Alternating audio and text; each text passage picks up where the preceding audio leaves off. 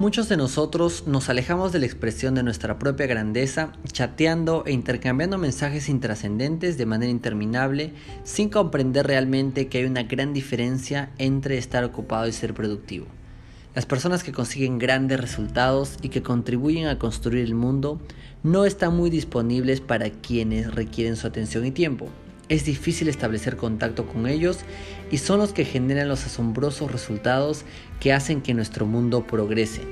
Otras formas de eludir el dolor que produce el potencial no desarrollado son pasar horas y horas navegando en Internet, comprar aparatos electrónicos, trabajar demasiado, beber demasiado, comer demasiado, quejarse demasiado o dormir demasiado.